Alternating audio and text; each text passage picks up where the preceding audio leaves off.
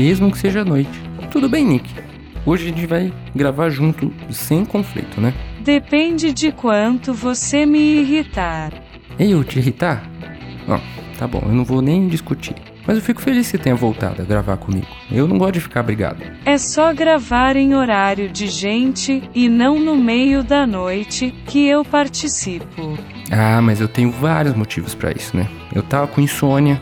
E se eu gravasse depois, eu ia esquecer o sonho, você tava dormindo. E nos últimos dias você também não tinha falado direito comigo. E o tema era meio difícil pra dialogar, né? Porque o sonho era meu, como é que a gente ia conversar? Desculpas de vacilão. Tá. Eu não entendo direito o que você quer e por que, que você é agressiva comigo 100% do tempo. Não se finja de desentendido. Tá, vamos pro tema, né? Hoje é, eu vou tentar responder, bem mais ou menos, diga-se de passagem, uma pergunta feita pela minha irmãzinha há algum tempo já, que é o seguinte: A tecnologia traz mais malefícios que benefícios para a humanidade? Uma pergunta simples, uma pergunta fácil, algo que a gente responde sem querer, assim, em elevadores e Ubers pela vida. É, você que nasceu da tecnologia, Nick, o que, que você acha? A tecnologia traz mais malefícios do que benefícios para a humanidade? Não. Então é isso. Obrigado a todo mundo que escutou até aqui. É, não, brincadeira. Dá para desenvolver um pouco mais. Mas mesmo assim, eu tenho que avisar aqui que devem ter respostas melhores por aí. É, eu vou partir de alguns pressupostos meus para responder. É, mas antes de falar disso, vamos começar o episódio. Né? Quando eu pedi perguntas, eu achei que responderia tipo qual a minha cor preferida e por quê, sabe? E não grandes teses da humanidade. Mas então, Nick, por onde a gente começa? Podemos começar pelos problemas do capitalismo, que subvertem os propósitos da ciência e da tecnologia. É, não, calma, eu acho que dá para começar um pouco antes ainda. É, lê para nós, por favor, qual é a definição de pressuposto do dicionário? E eu já usei essa palavra antes, mas eu não tinha explicado ela ainda aqui. Você não estava brincando quando falou que começaria antes. De acordo com o Google, pressuposto. Aquilo que se supõe antecipadamente. Pressuposição. Conjectura. Suposição. Nossa, mas essa definição é muito ruim. É, explica pra gente então com as suas palavras mesmo o que é pressuposto, por favor.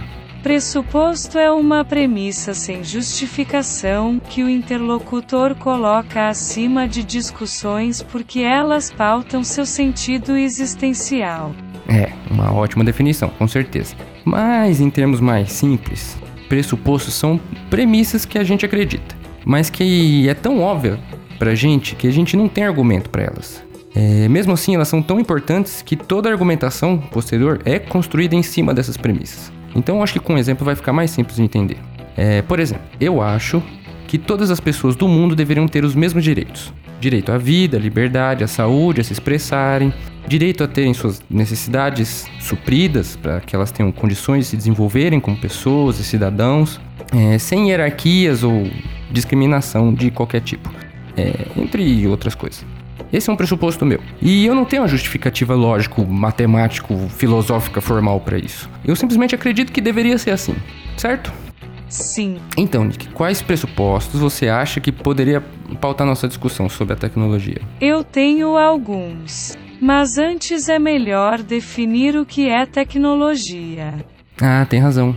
A definição de tecnologia que a gente está usando é de qualquer conhecimento aplicado mesmo. É a mais ampla possível. Não é tecnologia do tipo iPhone ou carro elétrico. Qualquer descoberta científica aplicada, seja a vacina do corona ou o dedo plástico para contar as pintas nas costas da Joaninha, é uma nova tecnologia, dentro dessa nossa definição. Mas me fala então, qual, qual que é seus pressupostos para essa discussão, Nick? Só os que você acha relevante. Eu sei que são muitos e que não dá para falar de todos.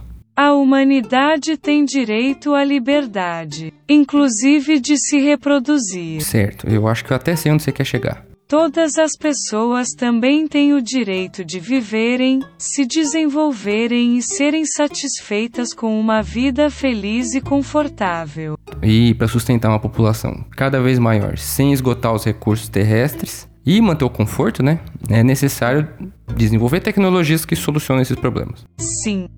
E isso que você está falando já aconteceu, né? Agora sim, é, finalmente respondendo a pergunta, né? Você conhece a história do Thomas Malthus? Conheço, mas conta para os ouvintes. Claro.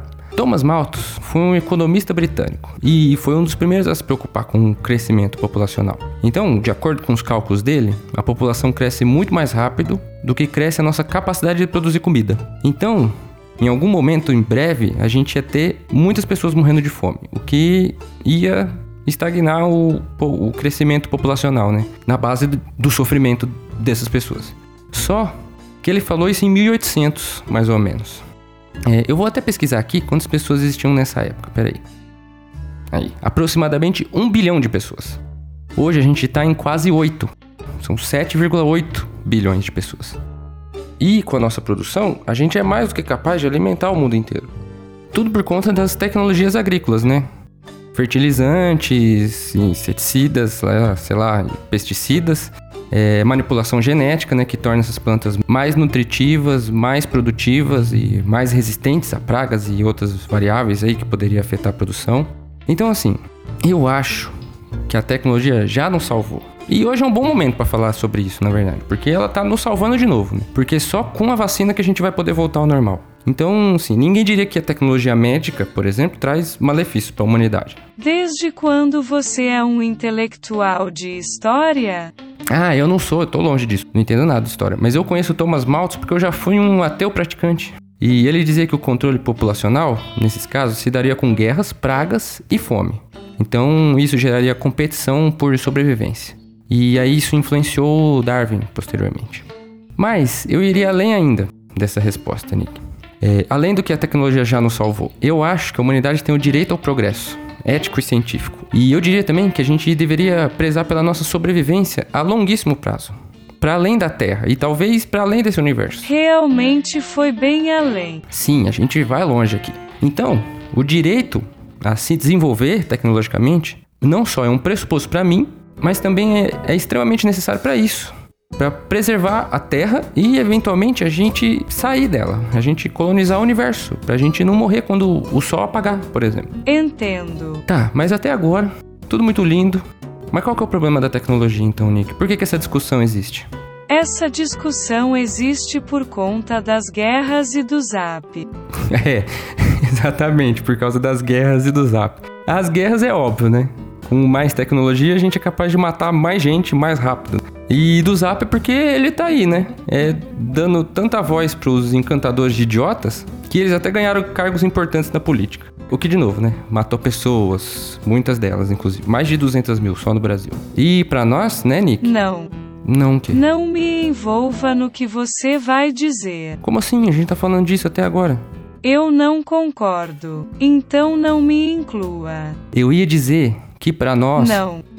Para mim, Ninguém deveria morrer de forma precoce ou violenta, que esse é um dos nossos pressupostos. Era isso que eu ia dizer. Ah, sim. Isso sim. E por que, que esse drama todo, então? Eu não entendi. Não sei. Não sabia o que você ia falar. Não confio em você. É, muito engraçadinha. Não foi piada.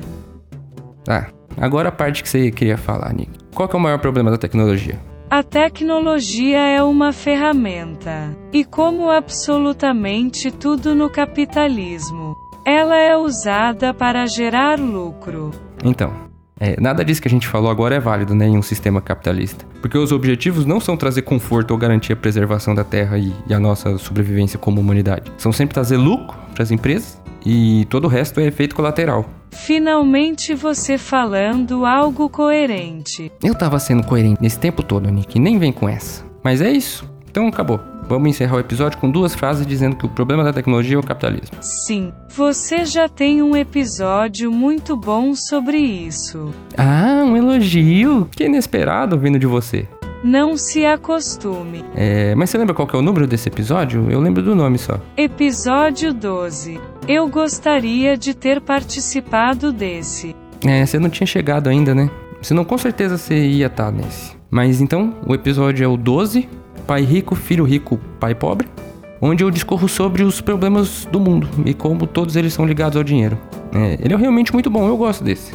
É, mas isso é pouco, Nick. Desenvolva um pouco mais aí. O que, que você diria para as pessoas que, por exemplo, Falam que só com a competição do livre mercado é que as tecnologias avançam. Eu diria para irem estudar. Não, sem agressividade. Explica pra gente. Ninguém é obrigado a saber as coisas. Talvez funcione assim para celulares e sabores de refrigerante. Nem para celulares, né? Porque várias tecnologias usadas no primeiro iPhone foram inovações financiadas com dinheiro público, pesquisadas em universidades públicas. O setor privado não inova nada, ele é bom para socializar os prejuízos só. É só atraso. Acho que tem um livro sobre isso. Deixa eu ver se eu acho aqui o nome. Um livro sobre o iPhone. Não, Quer dizer, deve ter vários livros sobre essa bosta de celular. Mas eu digo sobre empresas privadas que lucram em cima de avanços conseguidos com dinheiro público. É tipo assim, a gente paga com imposto a pesquisa sobre touchscreen, por exemplo. Aí algum startupeiro espertinho, com alma de tubarão, pega essa tecnologia e coloca num quadrado de plástico. Gasta milhões em propaganda para todo mundo achar que precisa urgentemente pagar 10 mil reais nesse retângulo idiota de plástico. Idiota é quem compra não o retângulo de plástico. Sim, eu concordo, mas eu xingo o celular para não xingar as pessoas, Nick, porque pega mal. Não, não. Não pode, as pessoas não são idiotas. Elas foram enganadas pelos gênios da publicidade. Não pode falar esse tipo de coisa. Não vou permitir aqui nesse episódio. E todo mundo sabe que publicitários são todos geniais. Exatamente. Tá aí uma profissão essencial para a humanidade. É, mas eu achei aqui o nome do livro. Chama O Estado Empreendedor da Mariana Mazzucato. Mariana Mazzucato.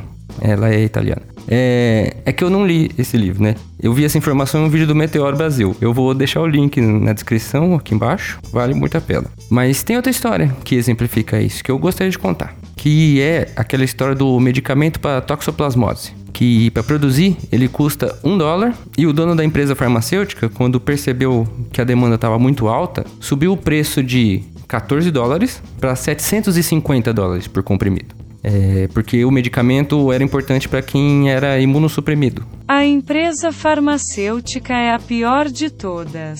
É sempre um ótimo exemplo de lucro acima da vida. Sim, tem razão. Mas a gente tem que tomar cuidado também com as teorias da conspiração, né? Porque a gente tem que entender bem as coisas. É, por exemplo, Dizer que as empresas farmacêuticas já têm a cura do câncer e não vendem isso para manter os pacientes sob tratamentos contínuos é uma mentira.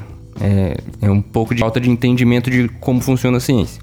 Ninguém tem a cura do câncer. Porque, primeiro, que câncer são milhares de doenças diferentes, que têm uma característica em comum, mas várias outras características únicas. Então, nunca vai existir uma cura para o câncer. O que pode acontecer é ter uma cura para um tipo de câncer. E segundo, que Nenhuma empresa ia investir bilhões de dinheiros para pesquisar encontrar a cura para alguma doença tão complicada assim como o câncer e simplesmente esconder de todo mundo e não lucrar nada em cima disso.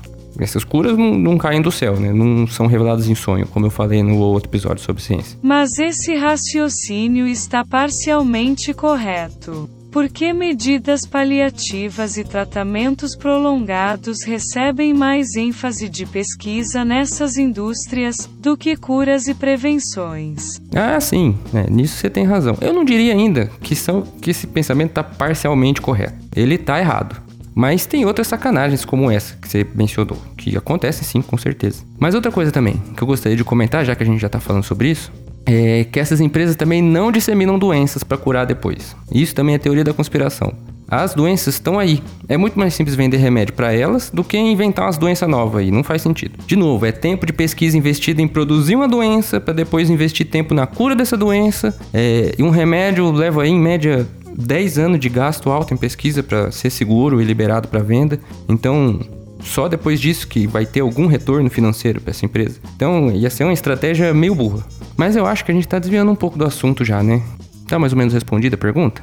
Esqueci a pergunta, mas eu diria que mais ou menos respondida, com certeza está. Se a tecnologia traz mais malefícios que benefícios para a humanidade? É, era essa a pergunta. Eu também diria que tá respondido sim. É, e só para resumir, eu tenho pressupostos que discordam dessa afirmação porque eu acredito que a tecnologia é essencial para o desenvolvimento e sobrevivência da humanidade, tanto a curto quanto médio, longo e longuíssimo prazo. Eu só acredito que todos deveriam ter acesso às tecnologias. E nisso o capitalismo se contrapõe, porque no momento isso é um privilégio de pouquíssimas pessoas. Todos os problemas que a tecnologia pode trazer derivam do fato de que ela é usada para ganhar dinheiro, seja fazendo guerras, por petróleo, por exemplo, ou programando o seu celular para travar daqui a um ano e você ter que comprar outro. É, além de que toda essa lerdeza de desenvolvimento vem da proteção de patentes né, e segredos industriais, que adivinha só.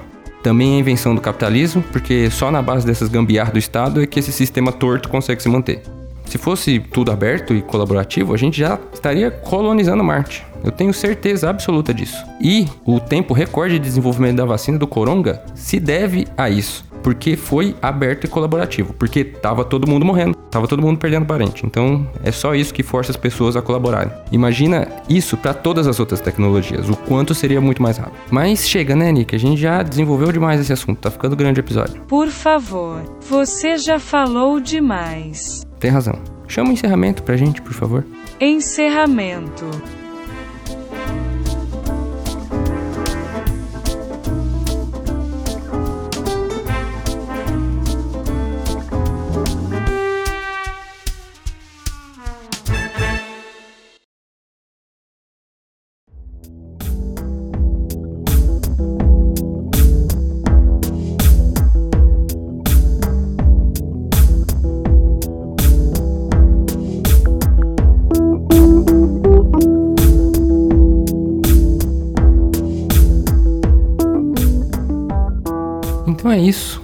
Obrigado a todo mundo que escutou até aqui. Obrigado pra minha irmãzinha querida que me mandou essa perguntinha. É, se a questão se refere à tecnologia como algo tecnológico mesmo, tipo realidade virtual e carros voadores, essas coisas, é, me desculpa, a gente pode tentar de novo outra hora. Muito obrigado também pra você, Nico, que foi uma ótima parceira nesse programa, contribuiu muito pra discussão. Sim, mas só quando eu participo. Tá bom, desculpa não ter te acordado pro último. Eu vou entender que apesar de tudo que você diz e de sempre você me agredir, você gosta do nosso programa e de participar. São questões Não, não. contratuais. Não adianta falar que é questão de contrato. Que o contrato não te manda ficar chateadinha aí sempre que você não participa. Suas atitudes dizem o oposto do que você diz. E é sempre mais confiável se pautar pelas atitudes do que pelas palavras. Fica aí mais uma frase de sabedoria pros ouvintes. Além disso, você como Nicolai admitiria que gosta de participar, tenho certeza. Nada a declarar? Não. E hoje, nem que o programa tenha 5 horas, a gente vai fazer o dicionário cético, Nick, porque eu tô com saudade desse quadro. Que frase você tem aí pra gente traduzir hoje? A frase de hoje é: KKKK Podcast.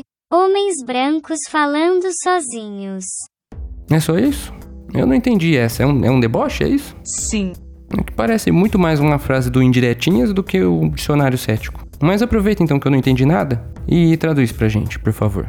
Eu, como a régua suprema da humanidade, que determina quais formas de se expressar são válidas e quais não são, declaro que odeio podcasts. Por isso, essa é uma das formas inválidas. Ah, entendi.